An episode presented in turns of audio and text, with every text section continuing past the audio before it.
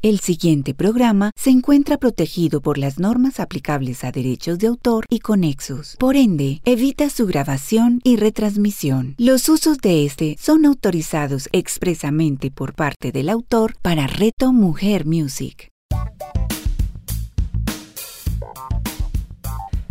La magia de un legado con Carlos López y Juan Sebastián Castillo. A continuación, en Reto Mujer Music. Muy buenas tardes a cada una de las personas que se conectan hoy miércoles en este bonito espacio que como lo hemos mencionado en muchas oportunidades, fue creado por dos personas, liderado por dos personas, administrado y gerenciado por dos compadres y que por una situación particular mi compadre tuvo que tomarse dos programas para entrar en recuperación, pero hoy les tengo una sorpresa. Les quiero contar que... No, no, no, yo no les cuento, que les cuente directamente el implicado. Mi querido Juan Sebastián, muy buenas tardes, muy buenos días para los que se conectan también a las 9 de la mañana de este miércoles. Carlitos, buenos días y buenas tardes para las personas que nos escuchan en la grabación, en la repetición de la tarde. Eh, sí, pues ya de nuevo aquí, ¿no? Si fue necesario un tiempito estar ahí, dedicarme tiempo, ser mi prioridad nuevamente y bueno, ya ahora de nuevo aquí para compartir con ustedes más de esta información, más de estos procesos, más de todas las experiencias que, hemos podido tener y, que han tenido una gran solución, un gran, una gran respuesta, un gran resultado. Y para eso estamos, es ayudarnos a crecer en ese nivel de conciencia, ¿no, Carlitos? Así es, me alegra mucho, créame que se siente muy raro, se siente un poco extraño el tener que hacer un programa solo. Eso, los seres humanos, antropológicamente, estamos hechos para poder eh, vivir en comunión, en común unión. Así, así, que de verdad que me alegra mucho el que podamos estar hoy acá reunidos.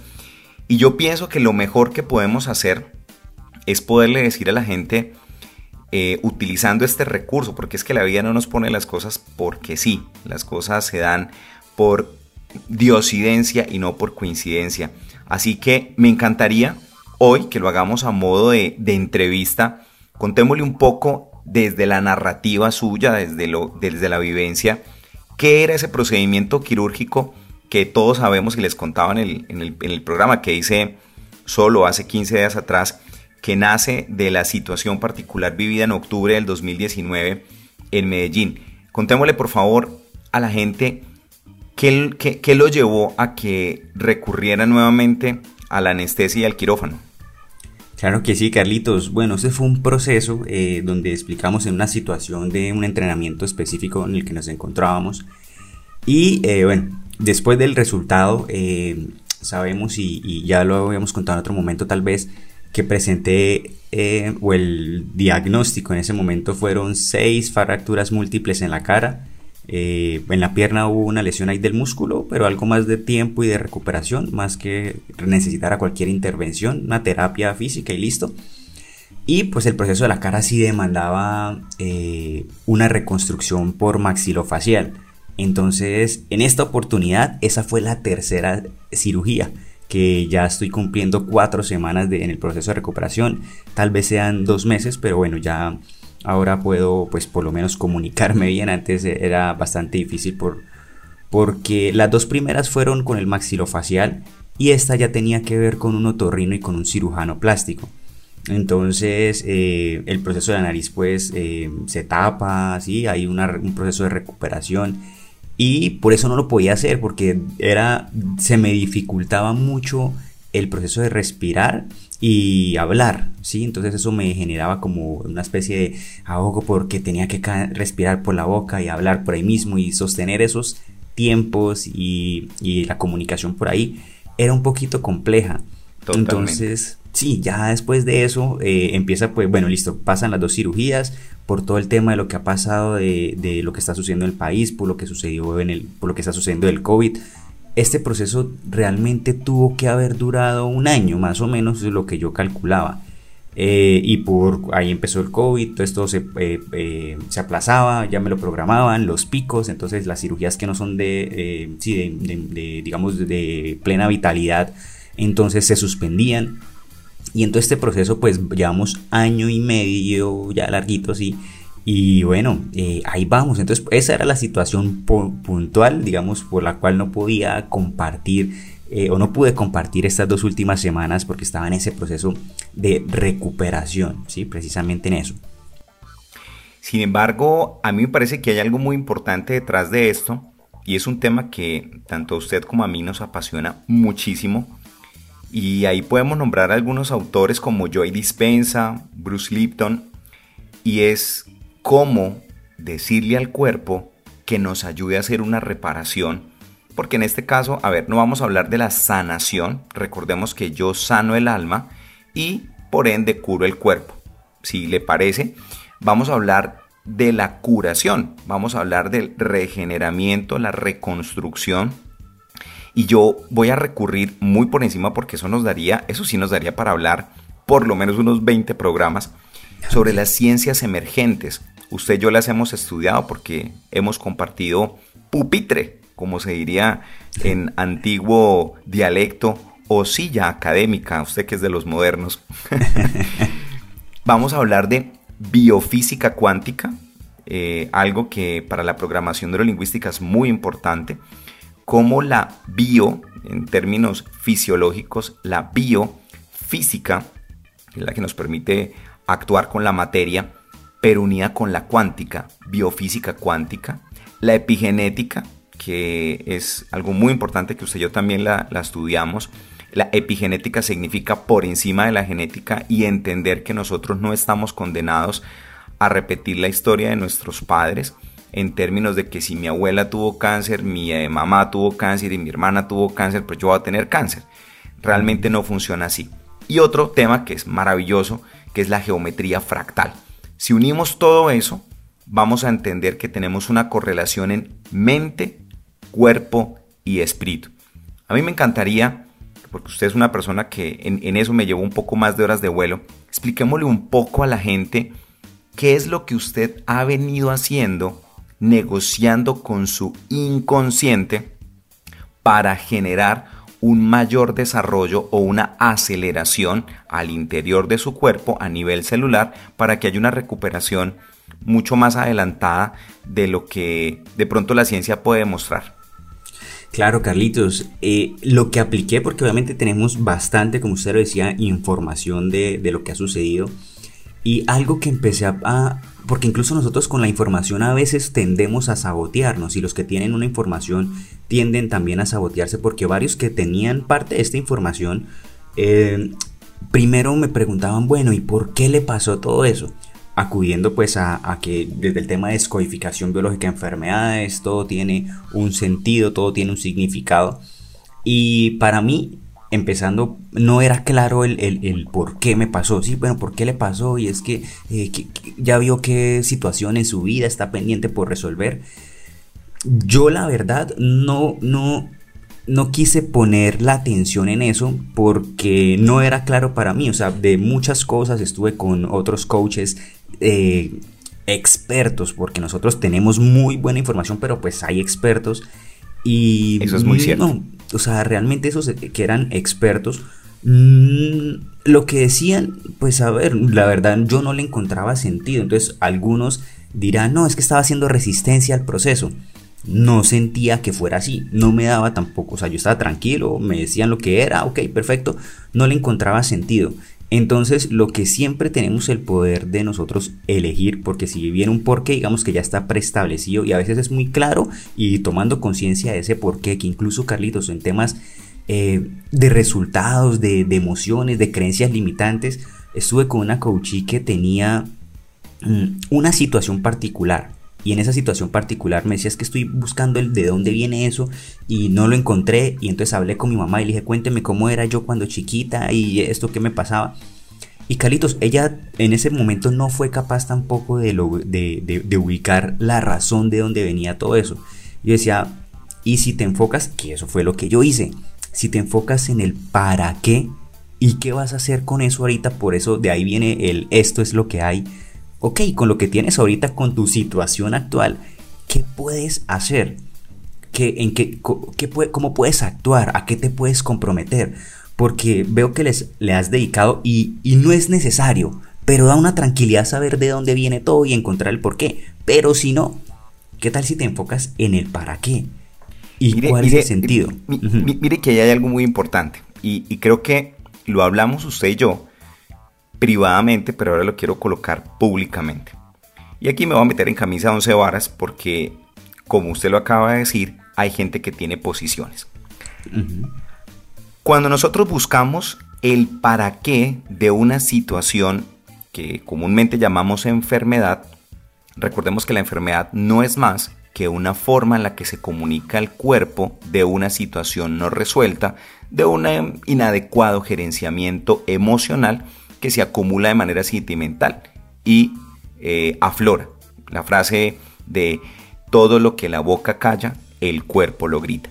Sin embargo, en este caso, porque ahí hay literatura, esto fue originado por un efecto mecánico. O sea, la situación suya fue por un efecto mecánico. Entonces, a veces queremos darle una interpretación profunda de segunda capa, mística y holística, a lo que no lo necesita. Entonces, yo pienso, y, quiero que me diga usted que, que comparte lo que le estoy diciendo, que a veces por estar buscando lo que no debo buscar, me desenfoco de lo que debería estar enfocado y es, ya no es el para qué, ¿sí? el para qué me sucedió esto, en términos de buscar el génesis, sino el de qué me voy a hacer cargo hoy de esta situación que estoy viviendo. Entendido de que su situación que ocurrió en la tarde de un domingo en, Río Negro, Antioquia, cerca del, del aeropuerto de el José María Córdoba, fue por un efecto mecánico, no por una situación biológica detonada por una situación emocional mal administrada. ¿Qué opina de eso? Exacto, es que eh, precisamente eso es, Carlitos. Entonces, como varias personas que estudiaron con nosotros y nos conocen y son muy cercanos y ya encontraste el por qué sucedió y la razón y ya, ya sabes emocionalmente cómo debes trabajar y yo no. Y seguí varias de esas instrucciones solamente por también, em, por encontrar un camino. Sí, la verdad, entonces llegué y dije, listo, o sea, no voy a hacerlo porque sí, porque si no, entonces no voy a encontrar una respuesta, lo hice dedicado y dije, no, pues simplemente no está. Entonces, como vi que no estaba teniendo una respuesta por ahí, ¿para qué seguir profundizando? ¿Qué era lo que pasaba con esta coachee? Y esta coachee seguía profundizando. Ya le pregunté a mi mamá y ya busqué en mi enneagrama y ya busqué en mi carta maya y, y no encontraba. Y yo digo, listo, válido, es que depende de la situación, las herramientas te pueden funcionar. Pero si el enfoque que estás teniendo, yo decía, ¿cuál es tu intención de, saber y conocer esa información? No generar un cambio. Listo. Y si en vez de mirar hacia atrás, porque es válido, pero si no te está funcionando y no estás encontrando, ya has usado tres caminos diferentes, tres técnicas, sí, y no te ha funcionado, ¿por qué no analizas qué puedes hacer? ¿Qué elecciones y qué renuncias para convertirte en la persona que quieres llegar a ser? ¿Sí? Para, y así no lo entiendas, entonces sí sabes qué puedes dejar de hacer, porque lo que hemos dicho en otras oportunidades, esa nueva versión que estás exigiendo de ti, ¿sí? O ese nuevo, esa nueva circunstancia y resultados que quieres vivir, exige una nueva versión tuya. Entonces, esa nueva versión, ¿qué debes soltar? Que le funcionó para ser hoy quien quiere ser, pero no le está funcionando para ser quien quiere llegar a ser. Entonces, fue lo mismo. Acá entonces yo dije, listo, no me funcionó hacia atrás, perfecto, no tampoco pues si no consigo la información por ese lado, entonces es el para qué me está sucediendo, qué puedo hacer de esto. Y ahí fue donde dije, listo. Muchas veces nosotros hemos contado en nuestras conferencias y acá también y todo, cada vez que tenemos la oportunidad de expresarnos, hemos contado frases de otras personas, hemos contado historias de deportistas de alto rendimiento, eh, hemos mostrado videos que son muy válidos para ilustrar y en esa metáfora contarle a las personas de qué se trata todo este proceso y cuál es la información que queremos que, en ellos. Y acá yo dije, listo, es el momento de... Ese es el significado que yo le voy a dar. Es el momento de aplicar todo lo que el conocimiento que tengo para desde una metáfora ya vivida, ya no algo contado, ya no de un deportista de alto rendimiento, ya así, sino una propia, contar qué es, eh, porque, o sea, cómo se puede, un proceso de resiliencia, cómo se puede llevar a cabo, cómo se puede salir de esto, porque hay personas que, por ejemplo, me dice, uy, y en la cara, y, tres cirugías, y bueno, ahí les adelanto un chisme que todavía no me han confirmado, pero es probable que necesite una cuarta. Em, pero entonces, hasta hoy donde vamos, que son tres, y me hice tres cirugías, y cómo ha salido de eso, y cómo se siente, y emocionalmente, y ya han visto pues un proceso de tranquilidad donde, listo, es que no me preocupa hacia atrás. Esto es lo que hay. ¿Qué falta? Una. Entonces, ¿qué, ¿qué, toca? No, que la cirugía, que esto, que tal. Viene el proceso de recuperación, listo. Y por eso también me enfoqué mucho mindfulness, Carlitos, porque fue un proceso de, del presente, o sea, de, de hoy. Si hoy me duele entonces la cabeza, me hago cargo de la cabeza. Porque si alguien me hubiera dicho hace año y medio que esto iba a durar dos años, tal vez uno se empieza a angustiar y es que van a ser dos años y todo este proceso. Pero más allá de dos años, yo ni sabía que iba a durar dos años. Yo estaba pensando en ese momento, me acuerdo si al otro día alcanzaba a coger el vuelo para irme a Bucaramanga, si ya iba a estar bien. Eh, claramente no fue así. Pero, pero es eso, o sea, en cuanto a tranquilidad y herramientas que podemos tener todos, es un momento de hoy ¿Qué pasa? ¿Cuál es el diagnóstico? Por eso también nosotros es algo que dijimos eh, antes de entrar a este proceso. ¿Cuál es el diagnóstico? Esto es lo que pasa, esto es lo que sucede, esto es lo que tiene, esto es... Ok, del pronóstico yo quiero intervenir un poquito más ahí porque pues es mi cuerpo, porque yo puedo ordenarle, porque sí, de unas formas que si encontramos el significado podemos hacerlo a través de entonces la descodificación y todo esto que también es muy válido. Y si no, entonces ahí sería de qué forma lo podemos hacer. Y ahí es donde entonces usamos otros métodos como el manejo del inconsciente que para mí, según lo que he estudiado recientemente, es mucho más sabio que nuestro consciente. Y ahí tenemos oportunidades, ¿no? Ahí, ahí entonces quiero mm, que entremos en materia. Voy, voy, a retomar algunas palabras y algunas frases que, ha dicho y usted me va diciendo si sí o si no. Sí, sí, Carlitos, no, Carlitos. La primera. ¿Pudo usted, porque yo también lo, he podido hacer, pero es que usted lo tiene fresquito, ¿pudo usted comprobar que nosotros somos responsables de todo lo que nos sucede? Sí, Carlitos. En términos de la, de la biología, o sea, yo puedo estar sintiendo un dolor de cabeza, listo, fuerte, y puedo tomar dos decisiones, desde el bienestar o desde el malestar. Desde el bienestar, me puedo hacer cargo del dolor de cabeza y puedo decir, es una manifestación, sin entrar en tanta casuística y en tanta cosa esotérica, pero decir, me está doliendo la cabeza, que me puedo hacer cargo para disminuir o para bajar la intensidad?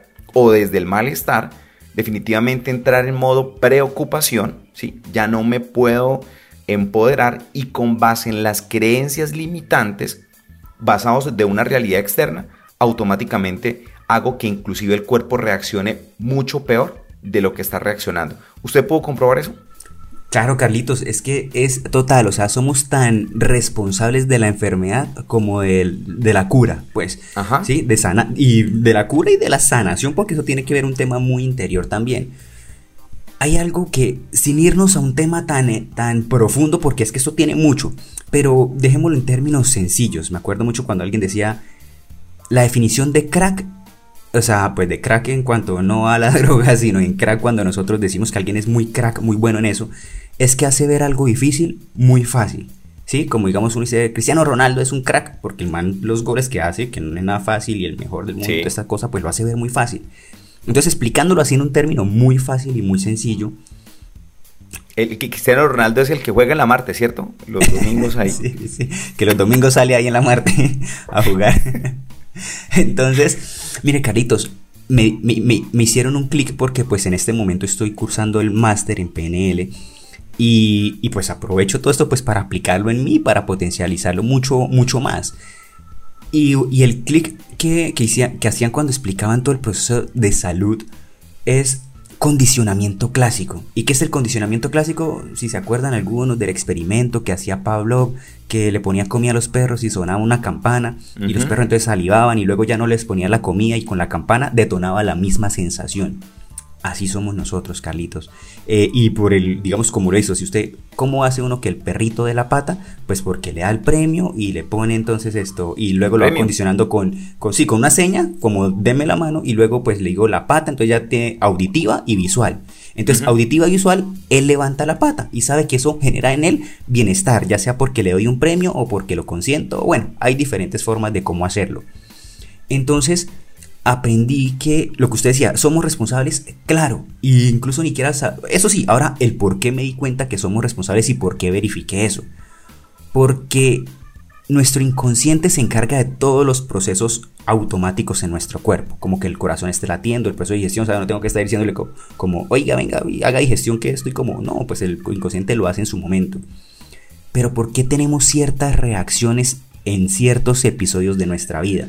Por ejemplo, que un dolor de cabeza cuando me estreso. El inconsciente nos está buscando, por ejemplo, nos está diciendo qué necesitamos hacer. Lo que pasa es que muchas veces no lo escuchamos y no escuchamos nuestro cuerpo. Entonces me dice, oiga, pilas, necesita descanso.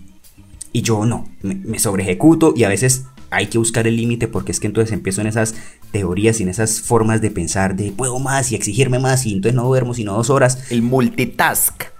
Eso y el exigirme a un nivel que realmente ya pone en peligro o en desbalance más bien mi salud. Entonces, ¿qué pasa? Me voy desequilibrando, me voy desequilibrando, me voy desequilibrando y llega el momento y llega el punto en donde llega, por ejemplo, una gripa y la gripa me tumba la cama. Entonces, el inconsciente, ¿qué va a decir? El inconsciente es el perrito que hacemos y generamos eh, condicionamiento clásico. Entonces va a decir, ah, ya sé, o sea, este man descansa es cuando le mando la gripa. Entonces, perfecto. Entonces, oiga, necesita descanso. Y como no estoy escuchando las señales, gripa o dolor de cabeza o la situación que sea frecuente en mi vida, no escucho el cuerpo porque uno dice, a ver, si el inconsciente se encarga de los procesos automáticos y de mi bienestar y de cuidarme, ¿por qué me manda esta situación? ¿Sí? ¿Por qué me manda esta enfermedad? ¿Por qué el colon irritable? ¿Por qué tal cosa?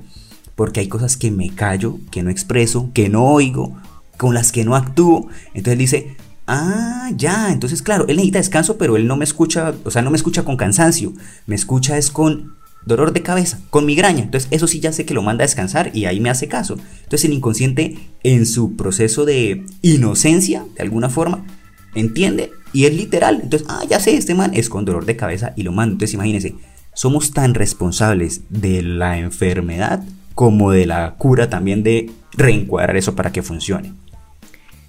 Entonces le hago la, siguiente afirmación a ver usted qué opina. ¿Cómo pensamos tiene un impacto en cómo nos sentimos?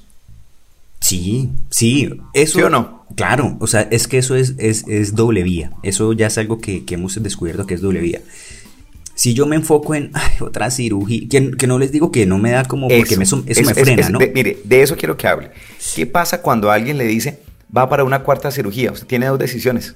Sí, o sea, puedo decir, ah, otra y otra vez me frena todo y los proyectos y, yo sí le dedico mucho tiempo a la recuperación porque no es, porque el posoperatorio, la clave de todas estas cirugías es el posoperatorio. Entonces, si yo me pongo a trabajar cuando no debo trabajar eh, o a estar cosas, no, yo sí me lo dedico. Entonces, si yo pongo a pensar, me pongo a pensar, ay, otra cirugía, qué mamera, viene el proceso de, de, ansiedad, porque entonces proyecto una situación que no sé cómo va a pasar, no sé cómo va a funcionar. Pero si yo me enfoco en ok, no me han confirmado nada. ¿Cuándo me confirman? En, unas cuatro o cinco semanas me dirán si tienen que hacer otro proceso. Depende de, un tema porque pues el injerto que pusieron, para los que no, no les di detalles, pues tuvieron que sacar injerto de la cadera, de la cresta ilíaca para ponerlo en la nariz. Eh, y ese injerto se movió. Entonces al moverse eh, aún está, no está sellado. Entonces con espadadrapo en la nariz estamos corrigiéndolo pero si se logra corregir, perfecto. Si no, va a ser necesaria otra intervención. ¿Qué hago yo? ¿Qué puedo hacer? Ponerme muy bien el espadrapo para que eso se corrija y hablarle a mi cuerpo. Oiga, no haga resistencia a esta presión. Eh, fluya con esta presión. Le estamos encuadrando, cuadrando esto para que selle de forma adecuada. Y si no es necesario, no tenemos que entrar a otra intervención. Eso es lo que puedo hacer hoy. Si en dos semanas, en dos, perdón, ya ha pasado dos meses, o sea, en cuatro o cinco semanas, de, hoy en cuatro o cinco semanas, me dicen, hmm, no se corrigió. si se corrigió, pues perfecto, ahí acaba todo. Si dicen no se corrigió, entonces, pues, ¿qué hay que hacer? Listo, pues hay otra cirugía. O sea, yo puedo elegir sentirme bien o sentirme no tan bien, pero de acuerdo a lo que yo elija en ese momento, es que eh, puedo pasar mejor el rato y no sabemos si aquí allá pase algo, no pase nada, todo esté bien y yo para qué me preocupo. Ese es un posible pronóstico, ¿no? Pero pues yo puedo cambiarlo. Si en dos semanas se corrige, entonces yo, ah, bueno, listo, enfoquémonos en que se corrija. Eso es lo que puedo elegir hoy, caritos. Y esa es la forma como podemos llevar más fácil los procesos. Porque hay gente que entonces que el COVID y, y, se preocupa porque entonces ya le va y de pronto fueron asintomáticos Si les dio duro, listo, hay que hacerse cargo, hay que mirar de qué forma, hay que afrontar. O sea, el tema es cómo lo afrontamos en ese momento. Mire que he tenido varias personas, no bastantes, pero sí varias, que han tenido la situación del COVID y a través de la negociación con el inconsciente le hemos solicitado, recuerde que uno le solicita, no le pide, le solicita al inconsciente con mucho amor y con mucho respeto que busque la manera más higiénica, la manera más ecológica de buscar con todo lo que sabe a través de la prueba y el error poner el cuerpo al servicio, poner la química del cuerpo, la neuroquímica del cuerpo al servicio de las personas. Y de cierta manera, pues si le va a corresponder muy fuerte, pues hagamos lo que hagamos, igual le va a corresponder. Son las famosas correspondencias. Pero a veces, por no tener esas herramientas sencillas en las cuales la gente no tiene que tomar nada, no tiene que meterse nada, no tiene que untarse nada, eso es una maravilla, logra, logra hacerlo. A veces uno pregunta, bueno, ¿y por qué esta persona no hizo ningún ejercicio y le dio pasito? Y usted va y mira, y son personas que se tomaron las cosas tomando el pelo, siendo muy juiciosas y responsables, pero se tomaron el pelo y a veces a las que más durito les da son porque andan paniqueadas, andan estresadas, le huyeron al COVID. Predispuestos no? claro, al andar desde la creencia negativa, desde la angustia, la desarmonía, eh, eh, bueno, todo lo que puede generar malestar, el solo hecho de pensarlo hace que mi sistema inmunológico, el IgA, que es la hemoglobina, se baje y voy a estar mucho más propenso a que me dé este tipo de cosas. Ahora, si me da, pero tengo un muy buen sistema inmunológico, un muy buen sistema de defensas, el cuerpo sabrá cómo reaccionar a eso. A, mí me encantaría porque el tiempo se pasa volando. En términos generales, porque hay una técnica, mis queridas y mis queridos oyentes, hay una técnica para esto, pero a mí me parece valiosísimo que le podamos contar a la gente cómo es ese proceso en términos generales de hablar con el inconsciente, qué es eso del inconsciente y qué tan poderoso puede llegar a ser. Carlitos, como le decía, el inconsciente es el que se encarga de, de, nuestra supervivencia y sobrevivencia, si lo queremos ver así, es el que se encarga de que estemos vivos y de cuidarnos. Entonces uno dice, pero lo que decía, pero ¿por qué entonces genera esta enfermedad? Pues porque nosotros no, no, escuchamos, ¿sí? No escuchamos y, pueden haber esos desequilibrios por creencias, eh, por creencias predispuestas. Entonces, por ejemplo, eso, que el COVID da duro y que, y, que para la UCI, entonces simplemente le estoy, lo estoy a través de repetición y esa creencia tan fuerte lo estoy reprogramando para que permita eso. Em, entonces, claro, ¿cuál es el proceso para comunicarnos, digamos, de una forma muy corta, muy concreta? Hay que establecer unas señales, el inconsciente me habla a través de señales involuntarias del sí y el no para saber que, o sea, no es como, hay una forma que es repetición y es pedirle yo soy sanación y claro, eso es una forma de programarlo. Hay otra que es más directa que es establecer la señal, sí y no.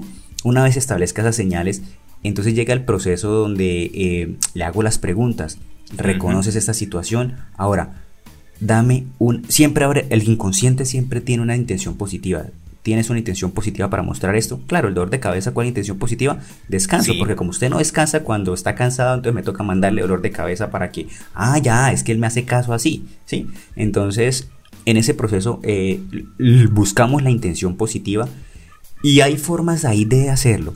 Como hay cosas que a mí no se me ocurren porque no tengo el conocimiento, puedo decirle, deme tres al, busque cómo solucionar esta situación, por ejemplo, para disminuir el dolor. ¿Yo qué hice? Eh, todo este proceso que obviamente tiene unos detalles, pero entonces para que no hubiera dolor, inconsciente, entiendo el dolor que me estás enviando, ¿sí? Entiendo el dolor, el dolor es para protegerme, es me duele para que me quede quieto. vale, así es. Lo entiendo.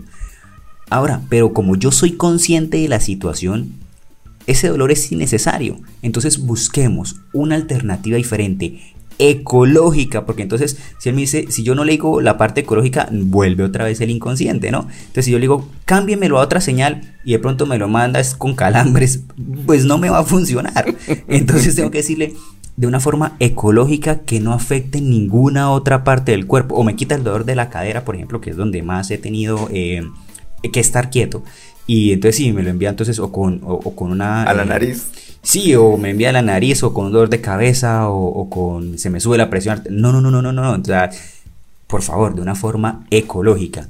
Y te doy mi compromiso, sí, te doy mi, mi, mi me comprometo a cuidarme, a no moverme y a que esto lo podemos hacer juntos. Entonces es, esa negociación con él y es como establecer y, crear un ecosistema. Eh, no, es, no es darle, no es darle a él todo, porque el, inconsciente va a decir, qué pena, pero es que esto es un ecosistema, usted pone y yo pongo. Hay algo muy bonito porque yo, por ejemplo, a mi inconsciente le digo, eso, eso que usted acaba de decir, y me hago responsable de la alimentación, me hago responsable de la hidratación, me hago responsable del cuidado, que es algo externo. Y usted, inconsciente, le solicito que se haga cargo de manera ecológica, así como eh, buscando la manera más eficiente, porque eso también hay que decirle, la manera más eficiente para que este dolor pueda, por ejemplo, y algo que usted me enseñó a mí, es cambiar, por ejemplo, dolor por temperatura. Por ejemplo, una sinestesia. el dolor lo puede manejar el inconsciente como un aumento o una disminución de temperatura. Entonces puedo sentir en esa parte más calor de lo normal o puedo sentir frío, que no sería tan lógico, pero pues ahí sí como diría uno, entre sentir calor y frío a un dolor, yo me quedo con esas dos. Y que no es quitarlo, es una respuesta ecológica. Exacto, lo que decíamos, no es quitarlo porque, a ver, tal vez para que sea más cómodo el proceso, volvámoslo temperatura, pero no lo quite porque lo quite y, no me puedo, me estoy moviendo de una forma que no debería porque no está todo en, su, en orden. Pues claro, eso es lo otro importante, por eso de una forma ecológica. Demet, hágalo, busque tres alternativas, cómo lo puede hacer de forma ecológica, diferente, tal, que no sea con el dolor. Sí, pero venga, ahí, quiero devolver en esas palabras que usted está diciendo. ¿Cuál es la razón por la cual debo evitar decirle al inconsciente que lo elimine por completo? A mí me parece eso muy importante porque a veces la gente nos pide, o sea, ay, no es que yo ya no quiero sentir el dolor. O por ejemplo, quiero olvidarme de esta situación por favor, utilice esos dos recursos y, y, digámosle a los oyentes cuál es la razón por la cual debo evitar quitar el dolor o debo dejar y olvidar esa situación por la que viví. Carlitos, es la señal. Es la señal. Recuerde que nuestro inconsciente garantiza nuestra supervivencia. Excelente. Entonces, imagínese que, que evidentemente, pues cuando yo veo una flama, ya por experiencia mía y de otros, asumo que eso ya está caliente, ¿sí? Cuando hay una llama, pues.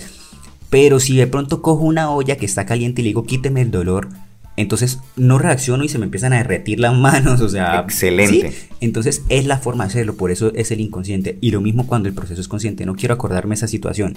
A mí para esta cirugía me pasó algo que le dije al doctor lo que me ha pasado en la primera, que fue Uy, la vez pasada, que cae se muere. Viví todo el proceso de intubación, eh, fui consciente de una parte de la cirugía y bueno, ya después sí perdí la conciencia. Entonces el doctor, me imagino que para evitarme, porque evidentemente había quedado con un, un, un, un trauma postquirúrgico, pues, bueno, no me acuerdo cómo se llama, estrés postraumático, una cosa así. Y resulta que en la segunda cirugía eh, me levanté con algo que llaman, ahora se me escapa el nombre, es estado, estado emergente o estado de emergencia. ¿Y qué es eso? Pues me levanté antes de ser consciente, claro, como el inconsciente lo último que había vivido era un tema de donde me estaba ahogando porque pues no prendieron el, en su momento o alcanza a sentir ahogo. Entonces, claro, yo me levanté casi que ahorcando al, al enfermero. Y cuando ya tomo conciencia, es como si yo abría los ojos y estaba ahorcando. Y yo, ¿qué pasó? Y me decía, acuéstese, acuéstese, tranquilo, tranquilo.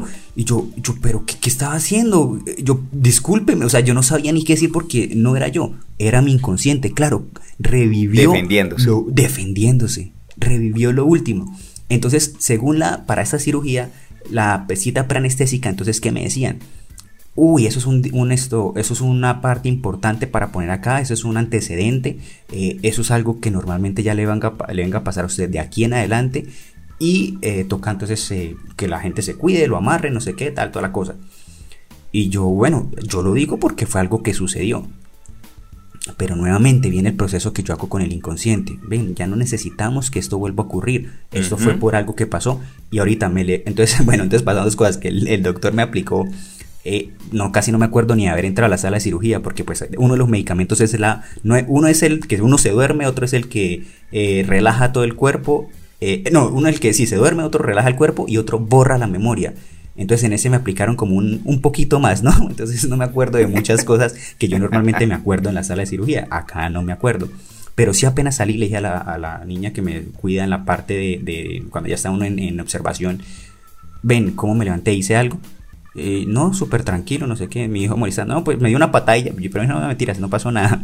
Entonces ahí supe que listo, que, que, que empecé a responder y a reencuadrar eso. Cuando la, eh, desde obviamente sus conocimientos, y eso es algo que llaman fijación funcional. De acuerdo a lo que ellos han estudiado, es lo que ven y el marco de referencia que tienen. Entonces, la, en la cita preanestésica, la anestesióloga me decía, eso es algo que ya va a quedar ahí, ¿sí? Porque usted tiene un trauma, no sé qué, tal. Y yo, ok, entiendo lo que me estás diciendo, ese es tu pronóstico, ya yo me hago cargo del, de, de lo que yo puedo llegar a ser. Entonces, por eso, ahí está la parte de, por eso no nos podemos quitar el dolor, por eso no puede suceder ese tipo de cosas. Y lo mismo cuando somos entonces conscientes, que es que no quiero recordar esa situación, pierdo todo el aprendizaje. Y por eso ahí es donde, donde ya de forma consciente también tenemos que ser responsables. Y eso es, si yo olvido el aprendizaje, vuelvo a repetir toda o cada una de las situaciones que no quiero empezar a vivir más. Y es eso, cómo lo estoy viendo. Entonces fue algo que sucedió, ¿por qué me doy palo? Que me equivoqué, pues es que no es equivocarme porque era la primera vez que lo hacía y yo no sabía que funcionaba así, que hacían así, que había personas que no decían, que sí decían. Esa es la situación, cómo me hago cargo yo de, de, esa situación y la tomo como un aprendizaje. Siempre es la reinterpretación. Entonces por eso no la podemos olvidar. Excelente. Cada error me acerca al acierto. Mi querido Juan Sebastián Castillo, te habla muy bueno, hermano. Y lo peor de todo es que no echamos nada, ni aguardiente, ni whisky, ni agua. no, mentiras, agüita sí. así que, bueno, vamos, vamos dándole cierre a este capítulo eh, que nos apasiona muchísimo, nos apasiona muchísimo. Y es cómo nuestros genes no determinan nuestro futuro.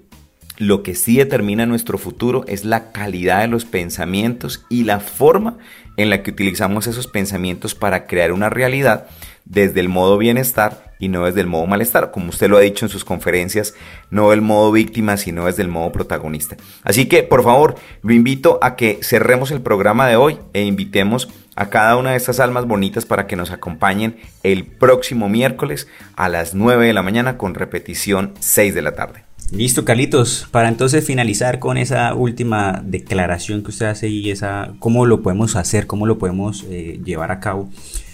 Es lo mismo. Hay personas que nacen en, por ejemplo, una situación particular que justo estaba hablando con una persona hace poco. Eh, quiere irse en busca de, ese sueño americano, ¿sí? Eh, porque pues aquí la situación tal vez para esa persona no está bien y allá puede encontrar mejor situación. Pero ¿cuántas personas hay en Estados Unidos que tienen todas esas oportunidades americanos, ¿sí? De allá, o sea, ciudadanos, que no tienen eh, los resultados que tiene alguien que está aquí, se va para allá y trabaja, o sea, puede vivir en ese mismo, digamos, llamémoslo, eh, la falta de, prosperidad o falta de su economía, sus finanzas no están bien, sí, dinero como tal, falta dinero. Esa persona, ciudadana de allá, con, las, con todas las oportunidades, y no lo hace. Y otra persona que, o sea, estando en el entorno no lo hace. Otra persona que no está en el entorno pero tiene la visión, tal, busca la forma y llega ya, tal vez desarrolla algo bien interesante, porque le ha pasado también a varios que he visto que lo han logrado. Lo mismo pasa entonces, lo que usted decía, nuestros genes no determinan, podemos tener una condición genética que nos predisponga a algo.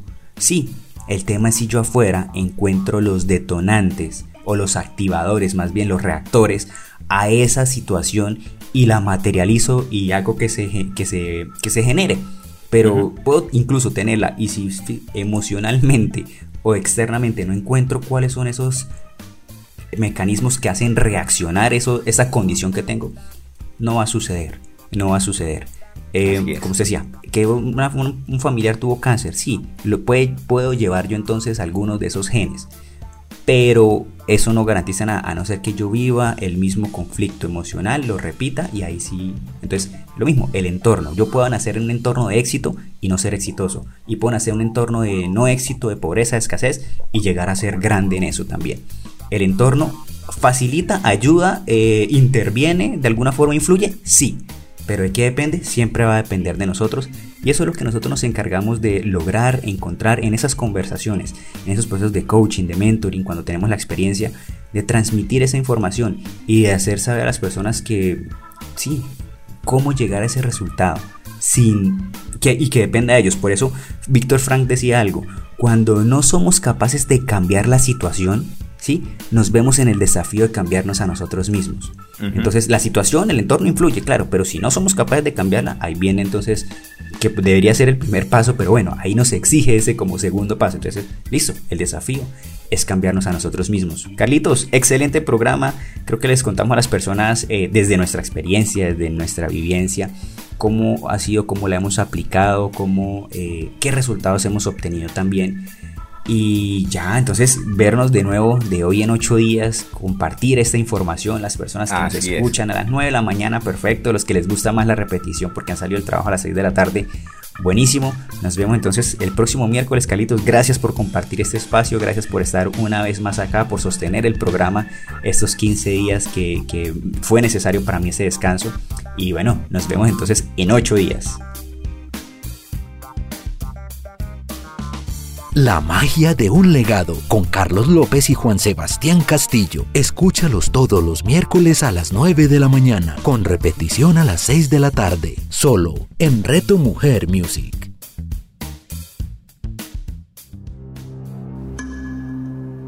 Hola, mi nombre es Jacqueline Zanabra Escobar.